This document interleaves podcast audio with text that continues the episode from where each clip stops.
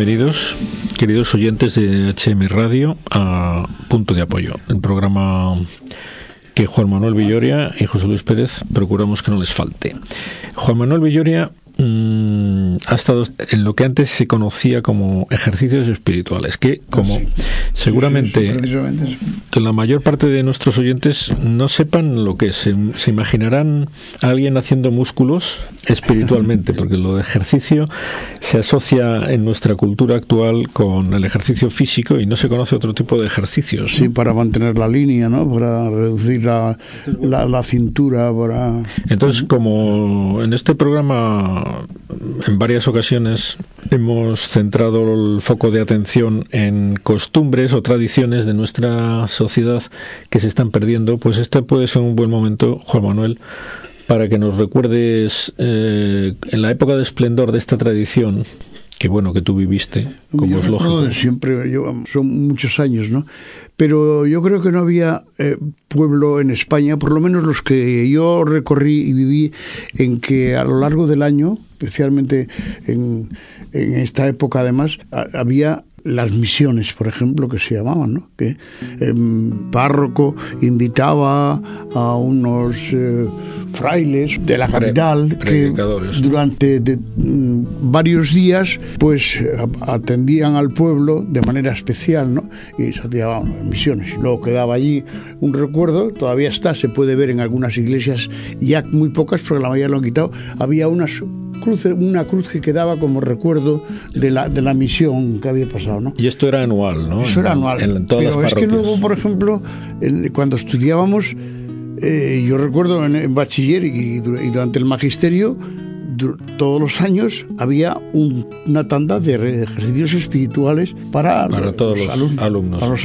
¿Eran colegios públicos? Sí, sí, en la escuela normal del magisterio era, todos, los, todos los años. Madre mía. Esta fecha había una, una semana donde los alumnos de, de magisterio asistían a un curso de, retiro espiritual, ¿no?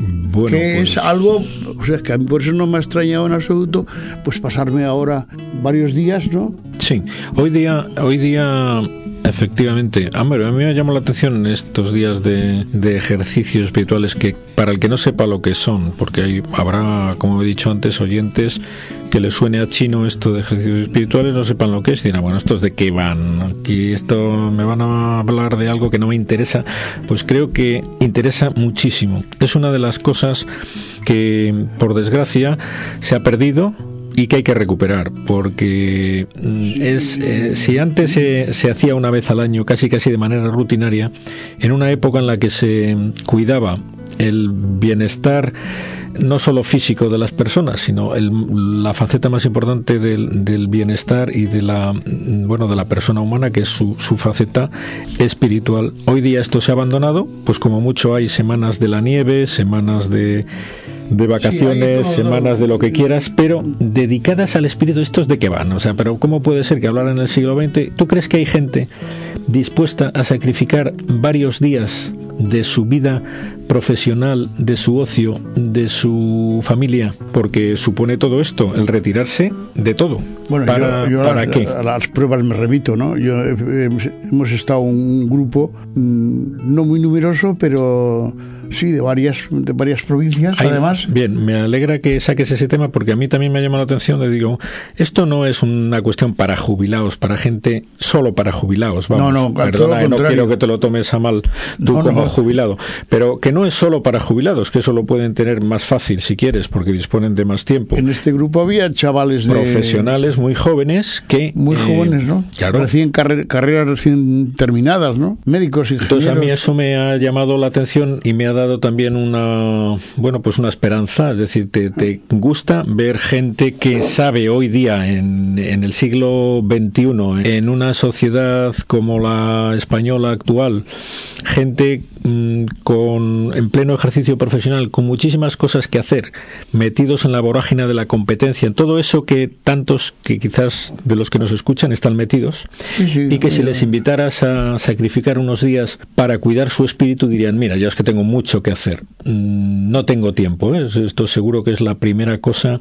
que, Oye, que pues te estaban y, y entonces vamos, para una persona mayor como yo, a lo mejor el estar en silencio absoluto durante tres días, pero absoluto, ¿no? Día y noche, sin, y sin ningún contacto con medios de comunicación, ni televisión, ni radio, ni, ni periódico, ni nada, pues puede ser una... Pero es que estos, estos chicos, por ejemplo, que yo estoy diciendo ahora, que, que han estado ahí también, pues en- eh, han cumplido, vamos, perfectamente pues esta norma que teníamos de no hablar ni una sola palabra, ¿no? Bien, no, pues eso por supuesto. Si vas, eh, se trata de eso, de aislarte para Sí, quedarte. Bueno, por supuesto, no es un ejercicio psicológico, el ejercicio espiritual. Es, son unos días de aislarte de todo ese tipo de ambiente profesional, familiar, eh, social, para enfrentarte directamente con Dios, para estar con Dios, porque eso es el objetivo de, uno de los ejercicios Sí, espirituales. Es decir, el enfrentarte y quedarte a solas haciendo el silencio exterior e interior necesario para poderte encontrar con Dios, porque eso es una necesidad, porque mm, efectivamente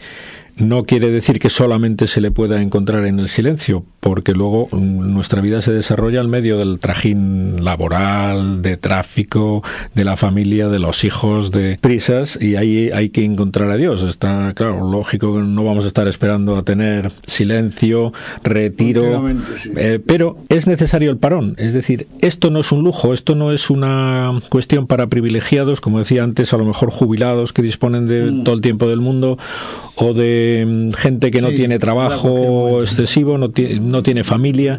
No, precisamente el que más metido esté en actividades absorbentes, Es el que más va a necesitar estos más momentos, ¿eh? necesitado va a estar de un parón, porque Sí, sí. en ese ambiente tan absorbente, qué fácil es que se vaya perdiendo la perspectiva, ¿no? Es decir, ya no sabes si estás enfocando bien la actividad, si eh, tienes que verlo desde fuera con el típico parón, como se pone siempre, siempre tú habrás oído Juan Manuel también hablar del típico ejemplo para justificar y explicar el porqué de la necesidad de esto, que es lo de los, tú que eres, has sido marino también, pues el típico parón que hacen los barcos o los aviones cada cierto tiempo, Sí, para revisión. porque si no te estrellas, ¿no? Sí, Es sí. decir, si tú no te paras unos días y, y te pones a reparar todo lo que se desgasta, pues no te puedes extrañar que haya una avería que puede ser fatal en medio de la travesía, ¿no? O incluso, aunque todo parece que va eh, normal, de repente, ya, ya que has sacado tú lo del lo del barco, que no lo he sacado yo. eh, Sí, sí, te lo he sacado porque estás tú. Sí, pero quiero decir que eh, hay, mucha gente que sabe que aunque aparentemente en el barco no haya ocurrido absolutamente nada y siga navegando con la mayor naturalidad del mundo, es obligado, para, para siempre, una vez al año o dos, única y exclusivamente para limpiar los, los fondos, porque lo que se nota es que has perdido velocidad, o es que has perdido marcha.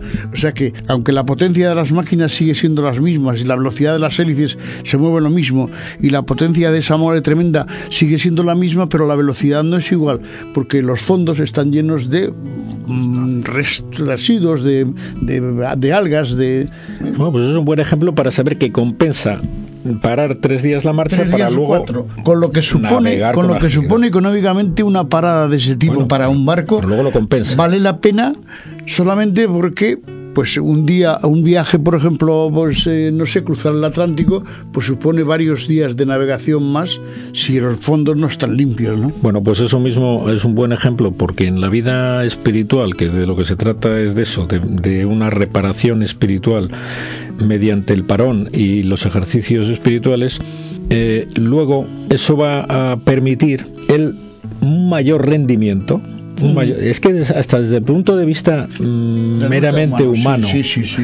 Eh, los que van rentable. los que van a lo mejor pues muy escépticos esto compensará no compensará yo creo que no hay ni una sola persona que haya asistido a uno de estos ejercicios aunque haya ido todo lo escéptico que quieras a lo mejor por compromiso con un amigo que le invita o yo qué sé por miles de motivos. Luego dice Dios mío menos mala que he venido. Lo que me hubiera perdido de no haber venido aquí porque gracias a esto bueno pues cada cual recibe sus luces y sus gracias. Claro no se puede generalizar pues mm, a cada cual en ese contacto con Dios que le permite ese ambiente eh, especialmente preparado para, para encontrarse con Dios, que hemos dicho el silencio, las charlas, las meditaciones que vienen de la, de la persona, el sacerdote que da el- las meditaciones o las charlas, Pues de todo eso se sirve Dios especialmente para dar luces que se necesitan para... Que es en definitiva el que va a actuar, ¿no? Porque se, se ve que Bueno, ese es Dios el que actúa en ese momento, ¿no? Efectivamente, no se puede hacer por motivos humanos, pues porque me los da fulanito, pero los da menganito. Mira, eh, sí, o vas a un curso de retiro o a unos ejercicios espirituales a encontrarte con Dios y a estar con Dios o pierdes el tiempo, porque nadie, vamos, yo creo que nadie mm, dedicaría tres días o cuatro de su vida plenamente para escuchar a una persona. Es Digo, curioso, mm, bueno, esto quizá a lo mejor sea algo más, más íntimo, ¿no? Pero que descubres alguna persona que a lo mejor es la primera vez que ha, que ha ido, por, esto que decías tú ahora, porque algún amigo lo ha invitado, ¿eh? y entonces eh, cede, pensando que va a ser una catástrofe porque tiene que dejar su trabajo, tiene que dejar su familia, tiene que... eh, piensa que... ¿Y cómo se transforma en ese tiempo, se puede transformar esa persona en algo completamente distinto, cómo sale inmensamente alegre, em, eh, habiendo em, eh, comprendido perfectamente cuál era el valor de, pues, de ese silencio, de esos mm, ratos de oración, de, de esos días completamente distintos, y que luego además lo puedes eh, coger aparte y preguntar, ¿Qué, ¿Y qué es lo que ha pasado? Porque no suele, suele ocurrir que no pasa absolutamente nada, ¿no? Porque hay mucha gente que dice, no, no, yo no puedo ir porque tengo mm, tanta familia o porque tengo ese trabajo o porque tengo tal... Y luego resulta que a lo mejor cuando vuelves no ha pasado nada, o sea que no eres tan imprescindible Como en, en tu trabajo como para que se haya hundido el, el universo, ¿no? Porque tú hayas estado Sí, pues, cuatro que- días... Que parece una tragedia el que tú faltes de... Sí, sí, no, no, yo no puedo faltar, no de puedo, sí. tu casa, bueno, que al final se demuestran eso todo disculpas de la pereza, disculpas de la pereza porque cuesta enfrentarse consigo mismo. Eso, en el fondo, eso. En el fondo es mm, cuando no queremos ir a unos ejercicios o a un retiro, pues pones esas disculpas casi siempre de tiempo, de trabajo, de no sé qué, de pero en el fondo son disculpas. Lo que hay mm, detrás de esas disculpas es el miedo, el miedo a encontrarte con Dios. Sí. Porque encontrarse con Dios, pues eh, efectivamente tiene la inmensa alegría que tú, que tú has mencionado de, de encontrarte con Él, pero supone una ruptura con ruptura con todo lo que nos aleja de él, que a lo mejor lo, lo tenemos hasta las cejas. Estamos en el trabajo poniendo como lo único importante el trabajo y abandonando la dedicación a la familia, a- a- abandonando la dedicación a, a los hijos, eh, todo Sí. eso que acaba, Dios te acaba poniendo delante y viendo tus obligaciones respecto a eso. Entonces eso cuesta, eh, de ahí que se salga mejor de que se ha entrado, ¿no? es decir, por lo menos con ideas claras sobre lo que no se estaba haciendo bien y que necesita funcionar bien. Una de las charlas a las que asistimos, porque yo no sé si lo hemos dicho, yo te acompañé al curso de retiro este, o sea que no asistimos juntos a alguna de las charlas que se dieron allí y que me parece importante, yo cuando la estaba recibiendo pensé en el programa este, dije, esto no estaría mal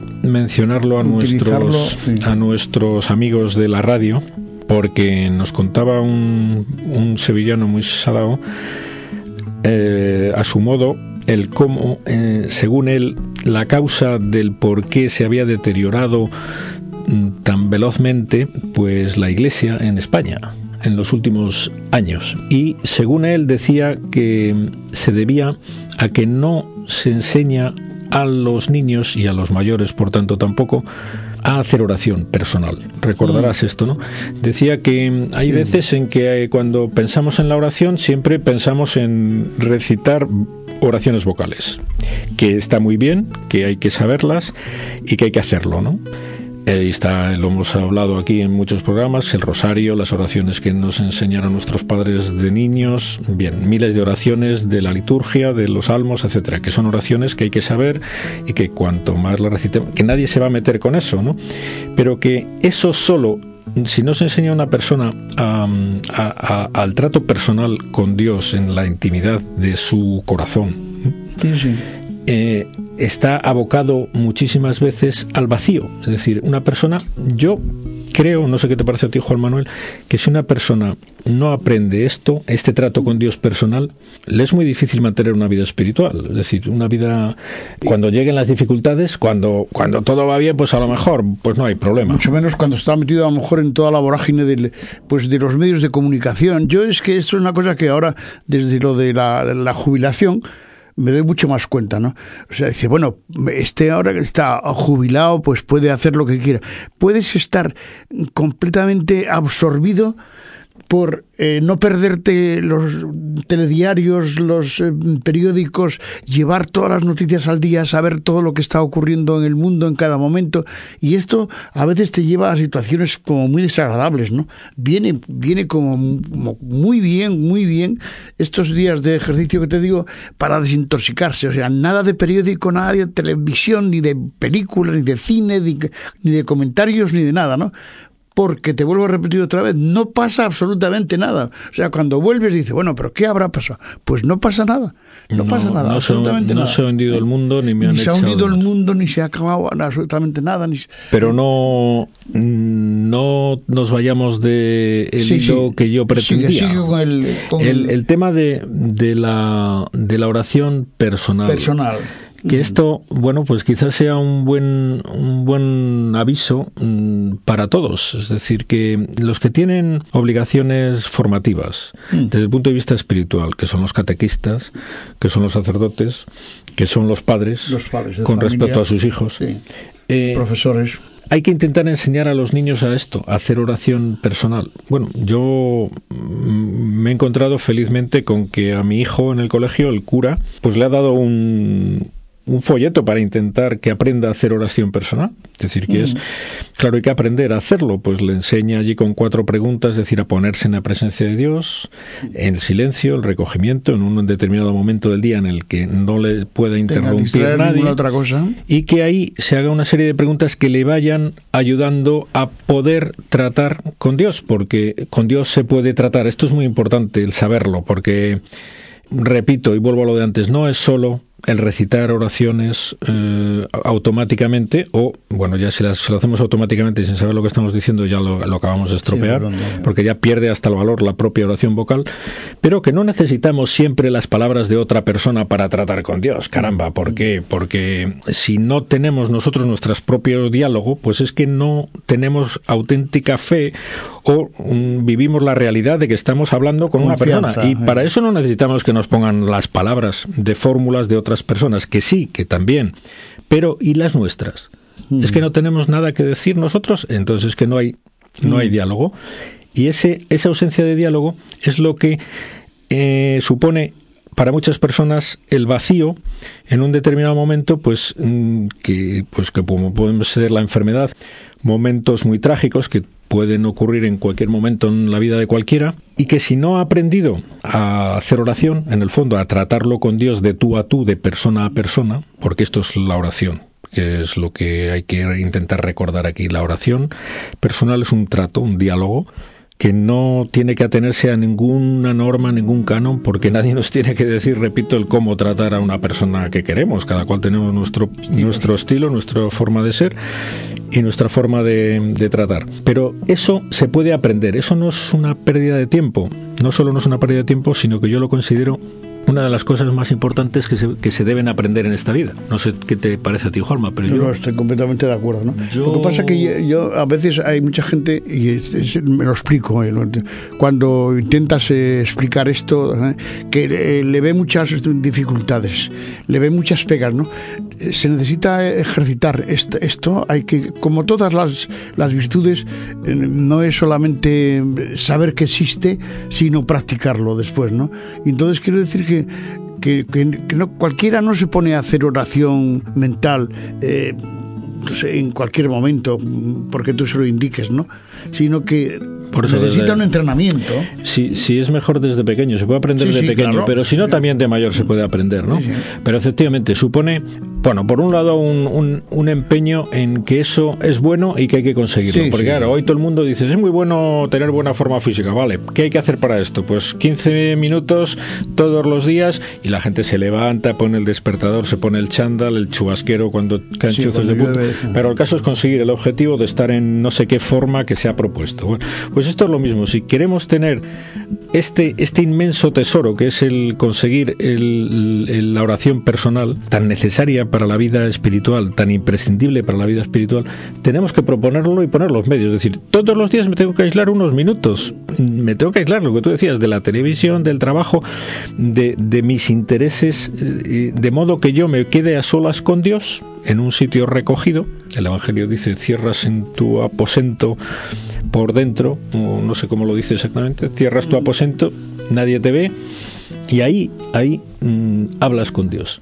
No es solo llegar a la iglesia y ponerte en el primer banco, como dice también, de modo que te vean que se pueden meter, pues esto, hasta la vanidad. ¿no? Pero el otro tema eh, es lo que se puede aprender, se debe y es el gran descubrimiento al que invitamos a todos nuestros oyentes a conseguir en su vida, porque si no, es una pérdida irreparable. ¿no? Me llama la atención que, porque estamos en el siglo XXI, ¿no? Que esto, mm, pues alguien lo pueda oír en estos momentos a través de, de unos micrófonos, ¿no? Pues mira, pues hombres, paso, paso venimos, ¿no?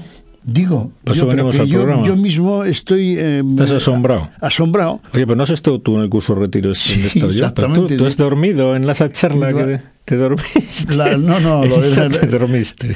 La, forma de, transmitirlo, o sea, la gente sea capaz de reaccionar después ante esto, ¿no? Bueno, no lo sé, eso vamos a dejarlo en que, en que Dios haga la labor de, de que estas ideas que buenamente hemos querido traer aquí a los micrófonos sirvan para que alguien en alguien se despierte la inquietud por conseguir algo que no está de moda, no es, no es preparación física, no es éxito, no es dinero, es mucho más importante que todo eso, mucho más importante para la vida de cualquiera, que es conseguir la vida de oración personal, es decir, el trato personal con Dios. Esto no es una quimera, no es una ilusión, no es una fantasía, no es un delirio. Esto es una mm, gozosa realidad al alcance de cualquiera a alcance de cualquiera. Incluso, o más que hay que poner medios, ¿no? Incluso a pesar de, las circunstancias, ¿no? Sí, sí, al alcance de cualquiera, aunque se dedique a lo que se dedique, el trabajo que tenga, lo que quiera, sea listo, sea pobre, sea rico, sea de lo que sea, cualquier persona humana